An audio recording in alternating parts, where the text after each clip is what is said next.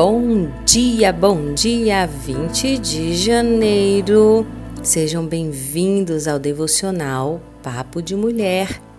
Eu sou a Lívia e trago como tema nesta manhã Provérbios 31, versículos 28 e 29, que dizem assim: Levantam-se seus filhos e chamam-na bem-aventurada, seu marido também, e ele a louva.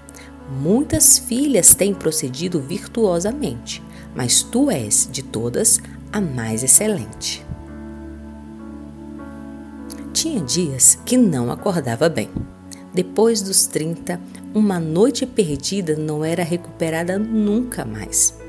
Seu dia ficava devagar, a hora não passava, uma indisposição tomava conta dela. O que queria mesmo era dormir.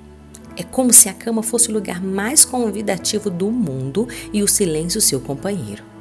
As coisas ficariam por fazer e a justificativa que rondava seus pensamentos era: você merece um descanso. Fique quietinha, sem fazer nada. Talvez as crianças durmam até mais tarde. Porém, antes mesmo deste pensamento terminar, a rotina a chamava. As crianças não esperavam e também não entendiam que ser mãe não era ter super força. E quem dera se fosse assim. Olhava para a cama que carinhosamente a convidava a ficar, e a tentação era tamanha que ficava quietinha por mais um tempinho ainda. Talvez não me vejam, pensou, mas não. Mãe tem cheiro e filho sente esse cheiro de longe quando precisa. De repente, a cama, sua confidente, deixa de ser sua para ser deles. Pulos, gritos, sorrisos preenchem o espaço do quarto e, como uma mágica, alegram o ambiente. Continuava cansada. Esse fim de semana será só meu, pensou. Mas a alegria de tê-los ali a contagiou e se sentiu privilegiada por saber que com ela eles encontravam um lugar seguro.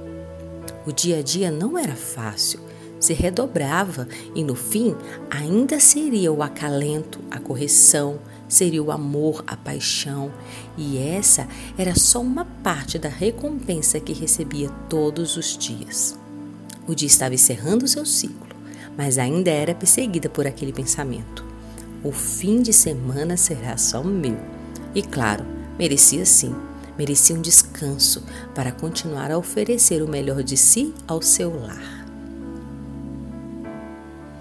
Eu tenho certeza de que existe um momento no dia de seus filhos, de seu marido, que a primeira coisa que eles pensam quando este momento chega é: o que a minha mãe ou minha esposa faria nessa situação? Ou ainda, se te conhecerem bem, eles pensarão: minha mãe ou minha esposa faria exatamente assim.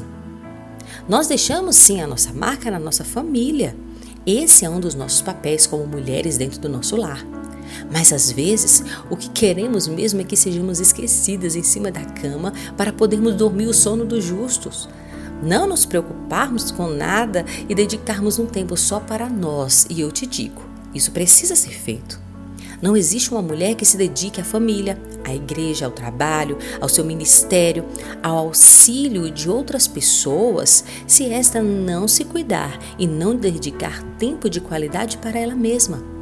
Se existe uma promessa de descanso que você fez para você mesmo e ainda não pôde cumprir, pela situação que for, tire algumas horas, tome um banho mais demorado, durma um pouco mais, passeie, marque um dia com as amigas.